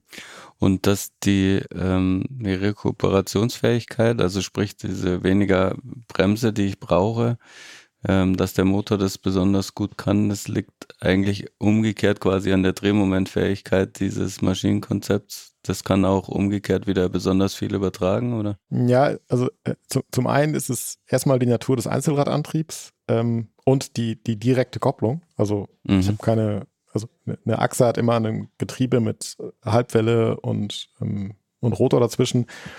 Äh, das von der Dynamik her nicht so gut ist, dass es jetzt so ESP-ABS-Funktionen Verstehe. eins mhm. übernehmen kann. Das heißt, wenn ich einen Radnahmeantrieb habe, der auch beidseitig, meine Momente, ich kann die Momente beidseitig verteilen, kann ein Radnahmeantrieb eigentlich un uneingeschränkt ESP-ABS-Funktionen übernehmen.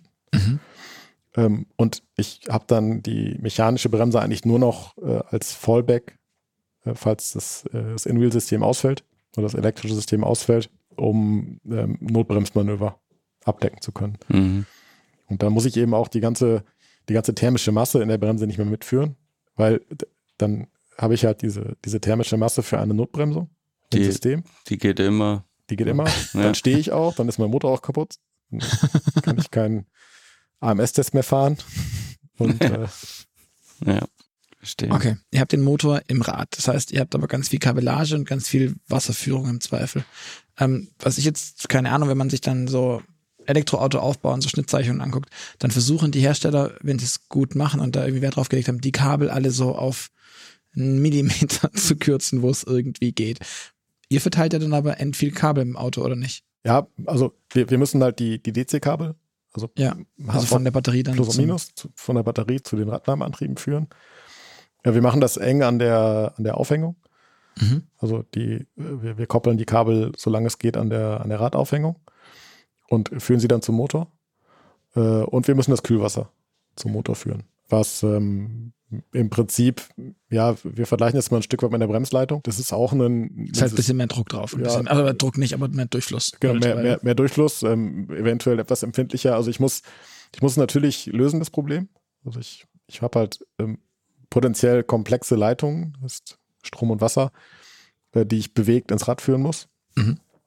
Ähm, es gibt ja auch schon Beispiele von Herstellern, die das machen. Also es gibt ja auch Radnahmen-Motoren wirklich in Serie mittlerweile, also in Kleinserie, aber Kannst du da so zwei, drei Beispiele vielleicht noch? Ja, also wir, wir ja. haben einen, einen äh, Marktbegleiter, das ist ähm, die Firma Elafi, ähm, die äh, zum Beispiel jetzt das ähm, Fahrzeug Lordstown von der Firma Lordstown mhm. mhm. ähm, in Kleinserie bringt. Also kann man mhm. auch kaufen mittlerweile, haben, haben da ja Stückzahlen Größenordnung 10.000 oder sowas am, am, am Markt. Elafi hätte auch den Lightyear gemacht, richtig? Also ja, den genau, Antrieb dafür. Genau, Elafi wäre der oder war der Lieferant für den Lightyear. Die man jetzt ja auch kaufen kann, aber ich glaube bei irgendeinem Insolvenzversteigerung. In, Insolvenzversteigerung. Also falls ihr einen Lightyear haben wollt, man kann ihn kaufen. Ja, ähm, uns, uns ist das äh, äh einzeln über den Weg gelaufen, ja. aber äh, ähm, ja, genau. Also der, der Elafi wäre eben auch Lieferant gewesen. Ist ja ein cooles Showcase-Auto für euch, glaube ich. Ja, das, äh, wir, wir, wir sagen immer, also äh, gerade die ganze Radnahmenantriebswelt ist natürlich noch ein Stück weit vorwettbewerblich. Ähm, das heißt, wir, wir freuen uns über jedes Projekt, was da, also wir freuen uns über jeden, der Radnahmenantrieb baut. Wir freuen uns über jeden Fahrzeughersteller, der Radnahmenantriebsprojekte umsetzt, mhm. ähm, weil es eben den Weg ebnet. So, weil es die Vorteile zeigt und das hat auch das, das Fahrzeug vom, ähm, vom Lightyear sehr gut gemacht, ähm, weil sie eben genau diesen Trend auch erkannt haben. Sie haben gesagt, so, wenn ich das effizienteste Auto der Welt bauen möchte, dann muss ich Radnahmeantriebe benutzen. Mhm. Ähm, wir sagen auch, mit unserem wäre es noch effizienter gewesen. Aber da ja, war vielleicht einfach zu spät. Ein Stück weit zu spät, klar. Ähm, und ähm, nee, das, äh, da, da, da sind wir auch äh, völlig offen aktuell. Wir hatten ja auch mal mit, mit, mit, mit Simon Quinker, glaube ich, der ja. damals noch bei der Solar World Challenge mit, auch mit dem TU München äh, Projekt mhm. mit dem Auto gefahren ist, der auch sagt, die, die, betreiben aber, die trieben aber nur ein Rad an mit ihrem Radnabenmotor, was ich auch irgendwie cool finde. Ich glaube, hinten links oder hinten rechts. Ja, genau, immer gegensteuern, bisschen. Nur weil weil das vorher auch so geklungen hat, ihr müsst Strom und ähm, Kühlflüssigkeit, sprich Wasser, in den Radnabenmotor führen und du hast gesagt, bewegt heißt in dem Fall nur gefedert, ne? also die also Federungsbewegung nicht gedreht. Ähm, das habe ich mir vorher bei euch unten am Prüfstand nochmal angeschaut. Also wichtig, das, die Kühlflüssigkeit muss quasi nur in den Stator ähm, und der Strom ja eben auch nur in den Stator und er dreht sich eben nicht, drum der Name. Ähm, also nur falls sich jemand jetzt irgendwie so ein Schienensystem schnell rotierendes vorgestellt hat, wo Wasser durchläuft oder so. Ähm, ja, das, das muss auch regelmäßig nachfüllen am besten, genau. Ja, genau. Wir haben jetzt über den, über den Antrieb gesprochen, über, also über das, über das Thema Motor, über das Thema kein Getriebe mehr. Ähm, einigen, was mir noch aufgefallen ist beim Angucken, war, dass momentan bei vielen Autos ja immer irgendwie der Inverter auch noch so ein Effizienzkiller sein kann ähm, riesig groß wenn es dumm läuft. Und das macht ja bei mir auch besonders anders. Der hängt direkt mit am Rad, der Inverter. Genau. Ist auch krass, oder? Ähm, genau, also ähm, wir, ähm, wir verfolgen eigentlich grundsätzlich sowohl bei unseren Central- oder Zentralantrieben als auch bei den äh, Radnahmenantrieben das Konzept eines integrierten mhm. Inverters, ähm, was erstmal ganz, ganz praktisch an dem Kühlsystem hängt. Also ich hatte ja vorhin beschrieben, ja, wir haben ein axiales Kühlsystem. Mhm. Und damit haben wir einen Kühlkanal, der zugänglich ist. Also wir haben ein Lagerschild, wie wir es nennen, also in der, in der, in der Rückseite des Motors, in der Rückwand, fließt Kühlwasser. Mhm. Und damit habe ich äh, eine ebene Fläche, auf der ich jetzt mal auch Elektronik kühlen kann. Mhm. Und das ist ein, ein, großes, ein großer Benefit in dem Zusammenhang, weil ich eben äh, nicht ein separates Gehäuse mit ähm, Kühlkanälen gießen muss. Das sind auch oft komplexe und teure Teile, die ich da im, im Inverter herstellen muss, sondern wir nutzen das, was wir schon haben. Mhm. Und ähm, platzieren da unsere, unsere Elektronik drauf. Wir integrieren ihn selber, was äh, also aus mehreren Gründen. Ähm, wir, wir sind da sehr gut aufgestellt, was unsere Kompetenz angeht. Sowohl im Gründerteam als auch jetzt in den, in den Mitarbeitern haben wir wirklich. Woher habt ihr das? Ja, das, das war einfach ein sehr gutes Netzwerk. Ähm, also Glück. Ähm, ja, ähm, ja. Netzwerk. ist auch cool. Also ist, das gehört dazu. Genau, also da, da sind wir wirklich sehr gut aufgestellt, haben da, haben da wirklich vier, fünf äh, richtig gute Hardwareentwickler, die sowas auch schon eine Serie gemacht haben. Und okay. also die Frage, die du stellst, ist richtig. Solche Leute sind sehr, sehr schwer. Ja, die, die wollen, die werden auch, glaube ich, für, für, für sehr viel Geld einfach gekauft, so von Unternehmen. Deswegen frage ich, wie, hattet ihr dem Gründerteam, also ist da irgendjemand auch so, so persönlich drin, hier verhaftet zu sagen, nee, ich bleib deshalb allein schon da? Also ja, wir haben im Gründerteam zwei, mhm. zwei Hardware-Entwickler. Ja, okay. Genau, in, aus der, aus der Inverter-Ecke, die auch ähm, Hardware und Software für, für Inverter okay. können. Cool.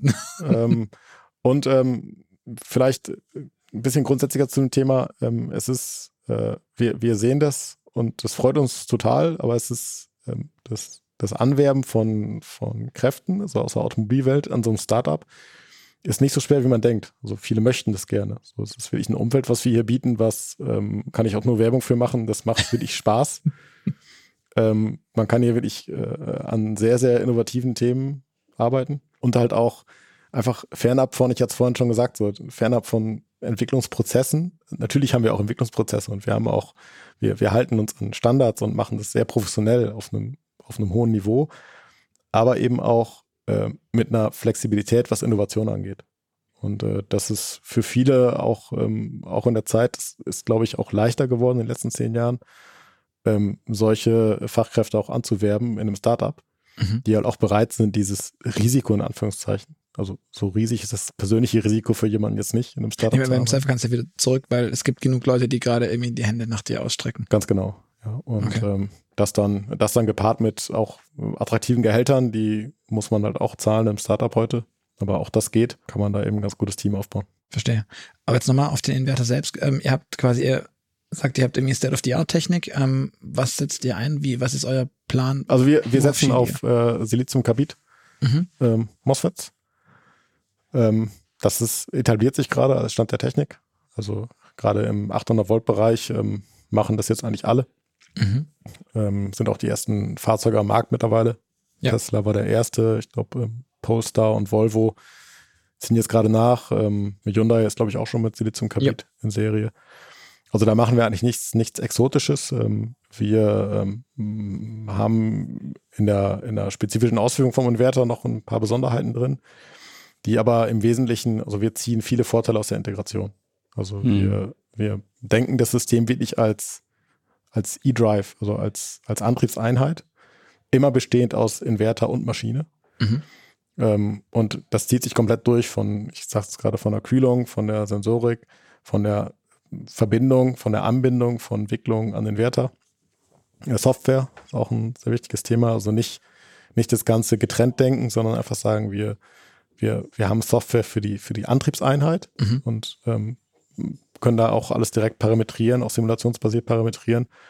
Und ähm, aus diesem Gedanken heraus, ähm, der vollständigen Integration, kann man viel Kostenvorteile ziehen. Okay, verstehe. Das heißt aber, ihr gebt da schon in gewisser Weise ein, ein Komplettpaket mit ab, was so ja auch nicht ganz üblich ist, oder? Also das, oder wird, ist es industrieüblich, dass man den Motor baut und den Inverter mitliefert, oder wird es nicht sonst eigentlich immer als, als Stückel ja, ähm, zusammengebaut, dann, bis es im Auto landet? Ähm, ganz unterschiedlich. Also, ähm, oder gibt es überhaupt die Möglichkeit zu sagen, ich will den Motor, aber den Inverter behaltet ihr mal, weil wir haben doch, das total gibt's, gute gibt's, Idee. Gibt's natürlich. Also, also äh, doch, das gibt's bei, bei uns, gibt's das nicht. Okay. Ähm, also stand heute nicht. So, das, äh, also wenn jetzt, wenn jetzt der, der Conti kommt oder wer auch immer und sagt, den, den haben, aber nimm das Lithium da weg, dann sagt ihr halt, ja gut, ja, mach halt am, am Ende ist der, der, der Kunde König, das ist, das ist klar, aber wir haben eben gute Argumente und am Ende glauben wir, dass wir da über, über Verstehe, okay. Preis und Funktion da was darstellen können. Ja, es ist aber nicht industrieüblich tatsächlich. Also industrieüblich ist heute eigentlich schon eher noch ein Komponentendenken. Also ich habe eine Maschine, ich habe einen Inverter. Genau, das wäre nämlich auch mein, also das ist auch nicht normal ist, das den Einkäufern so zu erklären. Ich stelle mir nur vor, wie das ist, das Zukaufteil am Ende. Das heißt, jetzt irgendjemand im, im Einkauf bei irgendeinem Autobauer und dann kann der euer Produkt nicht vergleichen, weil der E-Drive und die E-Maschine in einem ganz anderen Team eingekauft wird als so und dann ist der äh, ähm, SEC, wer? Das, das, also das, SIG, hä? Ausrufezeichen? Was? Das, das ist was, also das, das hätte es, glaube ich, vor fünf Jahren durchaus geben können. Okay. Äh, mein Gefühl ist, dass es das heute nicht mehr gibt. Mhm. Also so, so weit, äh, so weit ist man sehr da. optimistisch für mich. Schön. So weit ist man da, dass man da äh, eher integriert. Mhm. Okay. Wir hatten vorher mal kurz drüber gesprochen, auf Siliziumkarbid, da kamen wir kurz auf 400 Volt, 800 Volt. Du meintest irgendwie, du wärst jetzt gar nicht so ein großer Fan von 800 Volt. Ich persönlich bin, bin tatsächlich kein Fan von, von 800 Volt Technologie, weil ich, ähm, aber auch einfach, weil ich Elektromaschinenmensch bin. Und für eine E-Maschine hat die hohe Spannung gar keinen Vorteil. Also eigentlich, eigentlich nur Nachteile. Also die Isolation wird aufwendiger. Die Isolationsstandard einzuhalten wird erheblich aufwendiger. Ich brauche mhm. mehr Platz für die Isolation. Ähm, in der Wicklung hat es keine Vorteile. Also äh, rein von der Maschine betrachtet ähm, ist eine 400 Volt Variante die bessere Variante. Im Inverter sieht es dann schon wieder ein bisschen anders aus, mhm. weil das, die Silizium-Carbid-Chips für, für 800 Volt ähm, wirklich, also die sind sensationell gut. Ähm, das sind wirklich Schalter, die hätte man vor, vor 30 Jahren oder vor 20 Jahren, hätte man sich das nicht träumen lassen. So, das ist eigentlich schon fast der perfekte Schalter, den man da heute kaufen kann. Das heißt, ähm, im Und die werden ja auch immer besser, muss man dazu Und, und sie werden mit also jeder Generation noch besser. Und zwar mit jeder Generation signifikant besser. Also wenn ich, wir reden davon 20, 30, 40 Prozent Verbesserungen immer noch in jeder Generation. Also, also da wirklich ähm, beeindruckend, was die, was die Industrie da auch leistet. Also auch ein starker Wettbewerb. Also mhm. viele Player am Markt, die sich dann auch wirklich jährlich überbieten mit, mit Datendatwerten. Also es ist wirklich, wirklich toll, was da passiert, so aus Ingenieurssicht. Das heißt, beim Inverter gibt es schon Argumente für die 800 Volt Ebene. Und ähm, was dann am Ende ähm, äh, als Hauptargument natürlich bleibt, ist die Ladeleistung. Hm. Also ich bin eben stromlimitiert in der DC, im, im DC-Stecker, kann dann eben an den Ionity-Säulen zum Beispiel mit 350 kW im Peak laden, was die Batterien heute noch nicht hergeben, aber es ist ja abzusehen, dass das hoffentlich mittelfristig geben wird, ja. Genau. Von daher, also wir, wir sind da, wir sind da auch völlig technologieoffen. Wir können 400 Volt und 800 Volt Inverter bauen. Mhm. Wir sehen aber auch bei uns klar den Trend in Richtung 800 Volt. Mhm. Also wir legen eigentlich auch mittlerweile alles darauf aus, dass es für 800 Volt tauglich ist.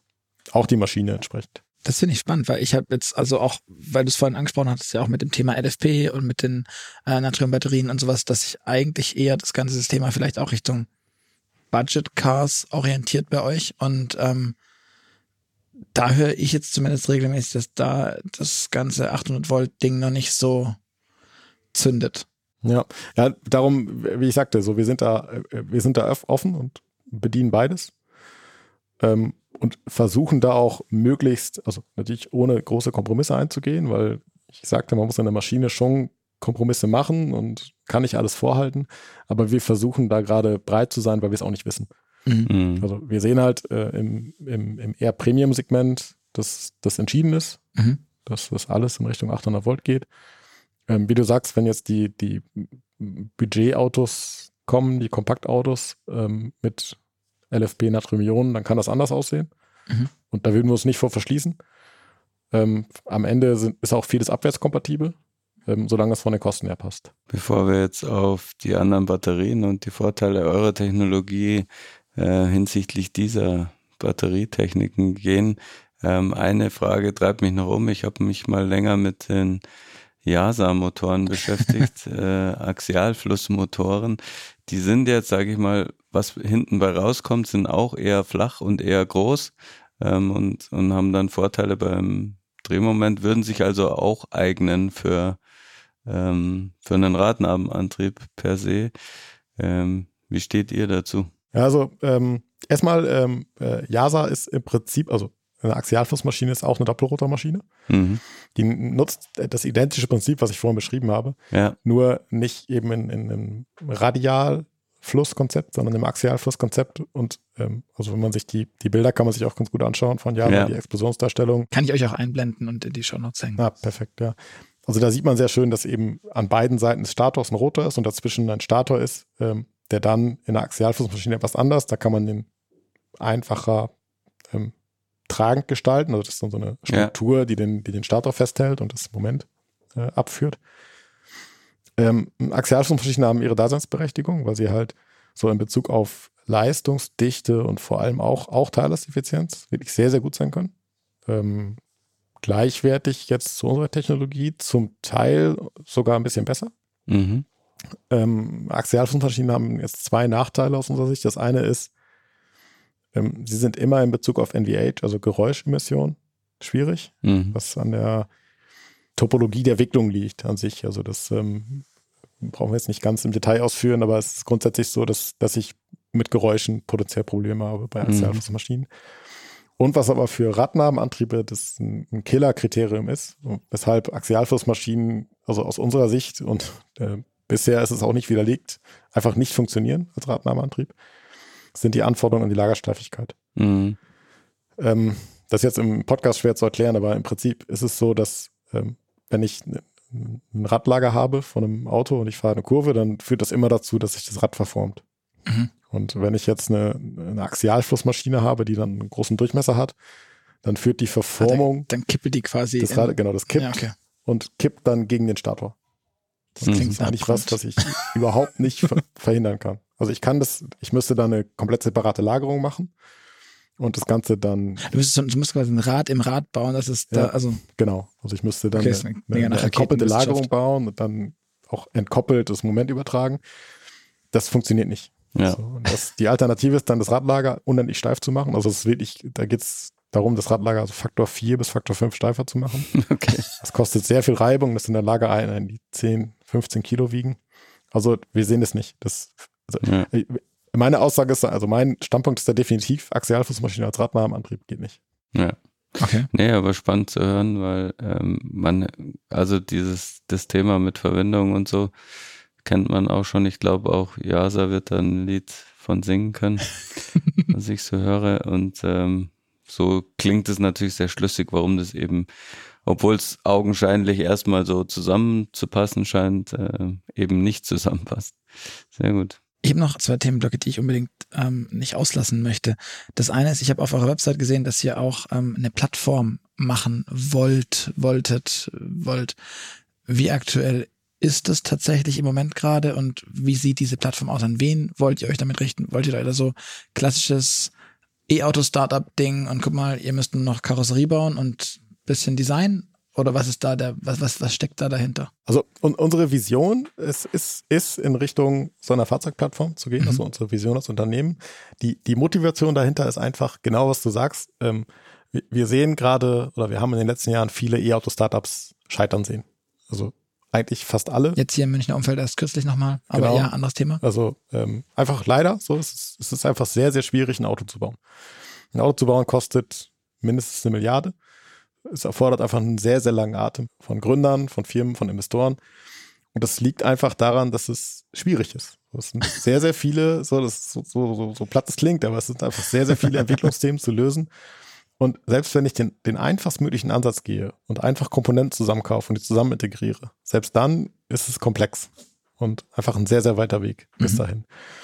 Und ähm, wir, äh, jetzt ist es aber so, dass ein, ein Fahrzeug, ein Elektroauto braucht erstmal vier Räder und einen Motor, eine Lenkung. So. Mhm. Und alles darüber ist dann ähm, das, worüber ich mich differenzieren kann beim Kunden. Also über vier Räder und Motor und Lenkung kann ich mich eigentlich gar nicht mehr differenzieren. So, die haben auch, so, auch die ganze Fahrleist, das ganze Fahrleistungsthema, das äh, erübrigt sich bei E-Fahrzeugen eigentlich. Das ist den Kunden gar nicht mehr so wirklich wichtig, weil die sind eh alle schnell genug. Die beschleunigen mhm. schnell genug. Ähm, Reichweite ist ein Thema, was wir eben adressieren. Äh, aber eigentlich wäre es jetzt äh, von, von in einer idealisierten Welt gedacht, ist die, diese Plattform, nämlich die Bereitstellung von Fahrfunktionen, ist eigentlich ein sehr, sehr klassisches Zuliefererteil. Mhm. Weil eben die Differenzierung viel weiter oben passiert. Nämlich im Hut und im Infotainment und in den Displays und in den Lüftungsdüsen und im Alcantara-Leder oder oder.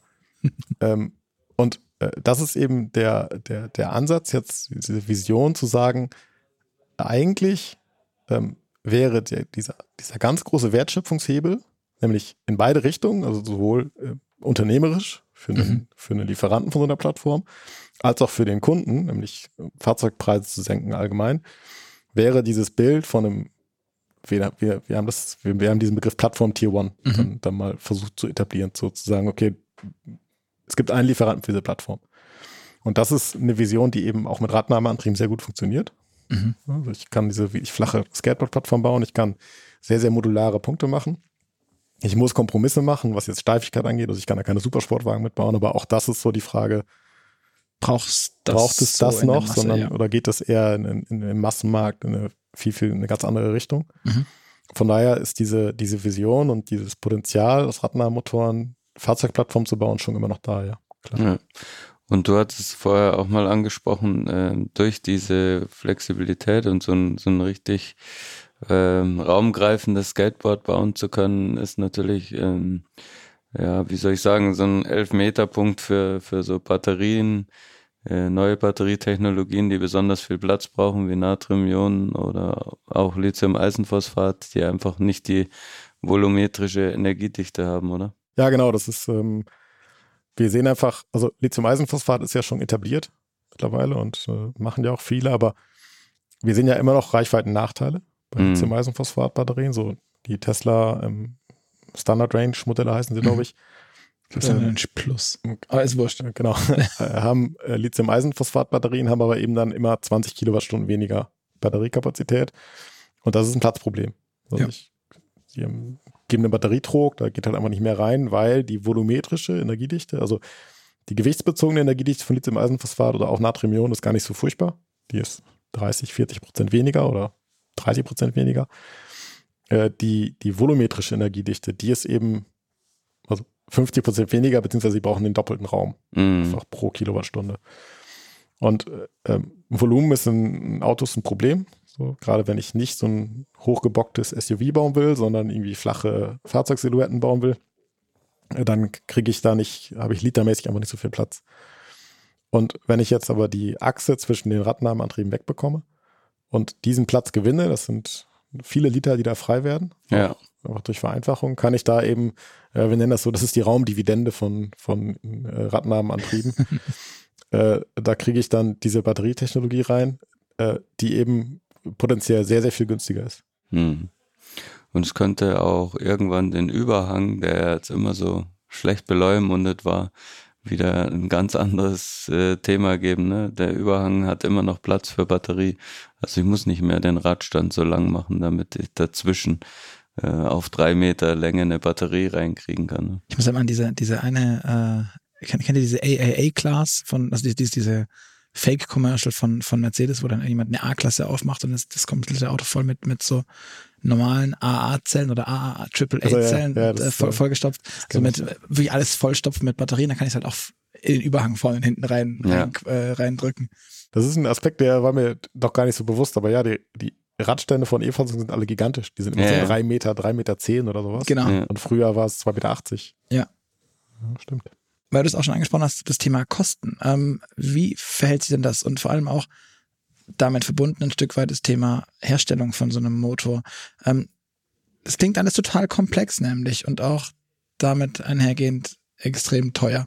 Kriegt ihr das hin oder habt ihr, habt ihr schon Versuchsanlagen oder irgendwas produktionsseitig, was da überlegt? Überlegt hoffentlich. Also gerade was Kosten angeht, das ist so der, der neben der Effizienz so der Hauptvorteil der, der, der Motortechnologie. Ähm, und zwar aus zwei, zwei Gründen. Das eine ist Rohstoffkosten, Rohstoffkosten, Rohstoffeinsatz. Also wir können halt, ich hatte es vorhin gesagt mit den schweren seltenen Erden, das ist, das war so der, der eine Aspekt. Der zweite ist aber, dass dadurch, dass ich diese, diese Doppelrotor-Topologie einfach eine, eine sehr, sehr hohe Momentenausbeute aus gegebenem Material hat, kann ich ähm, Drehmoment bereinigt, also für, für ein gegebenes Drehmoment an der Maschine, können wir etwa 50 Prozent Magnetmasse einsparen. Okay. Ähm, und äh, das ist fast der noch wichtigere Aspekt, wir können ja, über 80 Prozent des, ähm, des Bleches einsparen. Was jetzt wieder damit zu tun hat, ist, ähm, dass wir diesen Rückschluss nicht brauchen. Der Mhm. Rückschluss, der war ja vorher auch Blech, also Mhm. ähm, gestanztes Eisenblech, wo die Magnet, wo das Magnetfeld eingeschlossen ist im Prinzip. Und das fällt, fällt ja weg bei uns.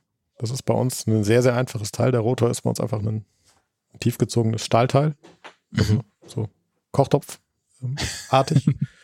ein sehr, sehr günstiges Teil und äh, wir substituieren halt mit diesem sehr, sehr günstigen Rotor sehr, sehr teures ähm, Elektroblech Mhm. Maschine. Ähm, und das gibt in Summe eben einen, einen signifikanten Rohstoffkostenvorteil. Und äh, die Herstellverfahren, äh, einfach dadurch, dass wir auf diese, diese Hairpin-artige Wicklung gehen, etablierte Verfahren auch benutzen. Also wir machen Laserschweißen. Ähm, wir äh, greifen da eigentlich äh, eins zu eins auf das zurück, was heute auch in Großserie gemacht wird, nur etwas angepasst. Äh, das heißt, da haben wir eigentlich etablierte Verfahren Mhm. und äh, sehen da also ein deutliches Kostensenkungspotenzial. Gerade jetzt bei einem, bei so einem Radnahmeantrieb, wenn ich in großem Durchmesser gehe, ähm, wir haben mit der Topologie, dadurch, dass wir diese Einsparungen haben, haben wir so ein Stück weit das, das Problem von Durchmesser versus Kosten gelöst. Also in einer herkömmlichen E-Maschine ist es so, dass der, die Kosten quadratisch am Durchmesser hängen, Okay. äh, die, die Fläche relevant ist. Und in unserer Topologie ist es so, dass die Kosten nur linear am Durchmesser hängen. Mhm. Okay. Ja. Und das äh, Drehmoment aber trotzdem, wie beschrieben, eben das quadratisch. quadratisch. quadratisch genau. Das Ja. heißt im Prinzip, also am liebsten würden wir unendlich große, unendlich Durchmessermaschinen bauen. Ja, ähm, so als Grenzwertbetrachtung, aber gut. es kommt dann irgendwann eine Felge. Ja, So genau. 23 Zoll gibt es ja schon. Und so. Ja, also ich glaube und schon 24, Zoll habe ich also auch schon irgendwo gesehen. Dann die wahrscheinlich wichtigste Frage dieses ganzen Podcasts heute. Wann? wann, wann seid ihr soweit? Wann habt ihr, du hast gesagt, dieses Jahr wollt ihr den ersten, das- den ersten Mockup irgendwie bauen wahrscheinlich, der dann, der dann fährt. Aber wann geht das Ding so, dass man das auch selber kaufen kann? Also mal, mal Stück für Stück. Ähm, ähm, es fährt aktuell schon ein Fahrzeug mit, Mhm. mit unseren Motoren. Ähm, wir dürfen das leider noch nicht, noch nicht offenlegen, äh, wer es ist. Wir hoffen, dass wir da in, in Kürze was, was publizieren können in der Richtung. Ähm, wir werden dieses Jahr ein Fahrzeug aufbauen ähm, mit, den, mit den großen Antrieben, wie wir es nennen, also den, den ähm, vollwertigen Radnahmeantrieben, wo wir dann eben auch nachweisen können, dass ein Standard-E-Fahrzeug, so Größenordnung Model 3, also ein normales, in Anführungszeichen, Elektrofahrzeug, äh, was im WLTP dann 20% weiterfährt, dass wir das dieses Jahr darstellen können. Äh, in Bezug auf Serie ist es so, dass wir aktuell eher das Potenzial sehen, dass ähm, die Zentralantriebslösung früher in Serie sein wird. Mhm. Ähm, äh, eben weil die Markteintrittsbarriere nicht, nicht so groß, Groß ist. ist, ja. Also wir, wir haben dann ein sehr großes, ähm, also einen sehr großen Kundenkreis bei, bei OEMs. Wir sprechen aktuell mit acht der zehn größten OEMs weltweit. Ähm, auch wirklich tiefgehend, ähm, sind da mit ersten Prototypenprojekten involviert. Ähm, so dass, dass da eher eine Perspektive ist, wo wir früher in Serie gehen. Was eher, also wir sind jetzt im Jahr 2023 ähm, und im Automobilbereich heißt aber von Prototyp zu Serie immer mindestens drei Jahre. Mhm. Das heißt, es ist dann schon eher so, dass wir, dass wenn man ein Auto kaufen möchte mit unseren Antrieben, dass es eher 2026 wird. Mhm. Frühestens denn demnach. Also, Frühestens. weil ihr habt noch keinen Zuschlag für irgendeinen oder habt ihr schon ein Äh, äh, offizielles, ja, wir kaufen euch, aber wir erzählen es noch niemandem. nein, wir haben noch kein, kein, kein, kein Serienprojekt ähm, Mhm. in, in Anbahnung. Also in offizieller Anbahnung natürlich jetzt in Vorbereitung. Ja, klar. Genau. Und äh, im, im Inbuild-Bereich ist es ein bisschen schwer einzuschätzen. So, wir sind da sehr aggressiv, was Musteraufbau angeht, was Fahrzeugaufbauten angeht. Ähm, wir, ähm, es gibt immer so das Potenzial, dass da mal einen, eine Fastlane sich auftut, dass da jemand sagt, so ich baue mal schnell so ein Auto auf, das man auch kaufen kann. Ähm, aber äh, wenn man jetzt da hofft, dass man jetzt die nächsten VW MEB mit Deep Curve In-Wheels kaufen kann, das äh, wird nicht in den nächsten zwei Jahren passieren. Mhm. Das, das ist mal ganz klar. Und siehst du da unter den Kunden jetzt also ohne, also generell die klassischen deutschen Hersteller da schwieriger auch zu erreichen als jetzt beispielsweise junge asiatische Hersteller, junge Marken, die auch vielleicht zumindest mal gefühlt nicht so viel kaputt machen können an, an Image, an, an Erklärung, weil sie dann eh schon sagen, wir sind so anders, dass wir auch da so anders sind. Ja, definitiv. Also es ist in diesem In-Wheel-Bereich, also Radnahmeantriebsbereich, ähm, ist die, die Offenheit gegenüber so einem Konzept im asiatischen Markt deutlich, deutlich größer. Und was schätzt du, woher kommt das? Verschiedene Aspekte. Also zum einen einfach ähm, äh, beschäftigt man sich schon lange mit ähm, Radnahmeantriebskonzepten so im, im asiatischen Raum. Ähm, zum anderen ist es wahrscheinlich auch ähm, eher nicht die 400 Kilowatt Autos und nicht die 300 km/h schnellen Autos, sondern ein bisschen, Basic. bisschen mehr Basic. Ähm, und äh, auch ein, ein klarer Effizienzfokus. Mhm. Also ähm, dieses, dieses Thema Effizienz ist da sehr wichtig in dem Bereich. Das wird auch in Deutschland zunehmend wichtig. Ähm, aber ähm, eher so Fahrleistung und Effizienz. Und äh, da dann eher so Effizienz als, als Key. Als USP. ein, okay. Und äh, ihr habt, das haben wir glaube ich noch gar nicht wirklich angesprochen, aber ihr habt auch noch so einen kleinen 14 Zoll, zumindest mal auf eurer Website stehen, also 48 Volt System, glaube ich. Genau. Wird es das dann vorher in die Serie schaffen, in deinen Augen? Oder? Ja, das kann durchaus sein. Also der, äh, da reden wir vom, vom Mikromobilitätsmarkt. Also Äh, nicht E ich, bei, mir ist Mikromobilität immer ein E-Scooter. Ja. So, äh, aber du denkst schon zwei Schritte größer. Mit 14 Zoll wäre das krass ein E-Scooter. Genau, also wir, wir denken da an, an vierrädrige Fahrzeuge, also Mhm. Autos. Da gibt es die Klassen L6E, L7E. in Also so Euro- Post, in Europa. Äh, Mitteltransportdinger und sowas. Äh, und, ja, nicht, nicht oder auch wirklich Personen. auch ja. wirklich Personen. Okay. Personenfahrer. Also zum Beispiel gibt es jetzt den äh, Citroën Ami, Mhm. ähm, Opel Rocks E. Genau, das wunderbares Auto. Fährt los mit angestecktem Stecker. Großartig. Muss man erstmal machen. Ähm, ja, sehr gut. Ähm, aber äh, das ist zum Beispiel äh, L7E-Klasse. Ob das jetzt besonders gelungen ist, ähm, sei mal dahingestellt. Aber ähm, äh, man könnte, also man, man kann in der L7E-Klasse gute Autos bauen. So, man kann da vollwertige Fahrzeuge bauen. Und ähm, so ein Inbuild, wie wir ihn anbieten, das ist jetzt eben unser, unser RM300, wie wir ihn nennen, 48 Volt, 300 Newtonmeter Radnahmeantrieb, wäre eine schöne Basis dafür. Ähm, und äh, da gibt es auch ein riesen Interesse. Also ähm, praktisch jeder, der da in diesem, dieser Mikromobilitätsmarkt ist generell sehr aufgeschlossen gegenüber Radnahmeantrieben mhm. und die Vorteile einfach sieht. Da sprechen wir mit sehr vielen. Ähm, leider ist das, das, das Umfeld manchmal ein bisschen schwierig. Also da gibt es dann viele, die, die loslegen, die, die da Fahrzeuge definieren und starten. Ähm, aber ich hatte es gerade schon gesagt, ein Auto bauen im europäischen Umfeld ist schwierig. Und auch ein L7E-Auto ist ein Auto. Und auch das kostet ja, okay. sehr, sehr viel Geld und das kann ich eben nicht mit, mit einer anderthalb Millionen Startup-Finanzierung, kriege ich das nicht durchgetragen. So, ja. Sondern da muss, da, da brauche ich Zeit, da brauche ich sehr langen Atem, da brauche ich sehr, sehr durchhaltestarke und durchhaltewillige Investoren. Mhm. Und ich muss es auch ganz von Anfang an so denken. Und ähm, ja, zum Teil ist das eben ähm, nicht so. Da werden relativ schnell Renderings erstellt von, von Fahrzeugen und da wird relativ schnell vorbestellbar ähm, und nächstes Jahr geliefert auf die Webseite geschrieben. Aber da liegt man sich in die Tasche. Das hm. funktioniert nicht. Weil wir es vorher nochmal angesprochen haben, nur zur Sicherheit, der Prototyp, den ihr baut, der hat jetzt aber keine Radialmotoren, den ihr zum Beweis eurer Effizienzvorteile dieses Jahr noch auf die Räder stellen wollt. Oder? Ja, doch, doch. Doch, doch. doch. Okay. Ja.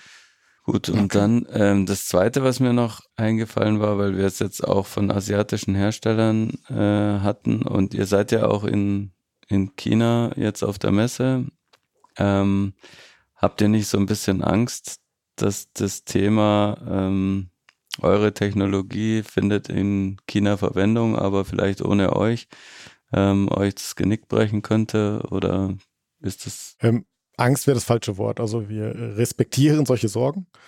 ähm, das ist die schönste Aussage, die ich je gehört habe zu, dieser, dieser Frage.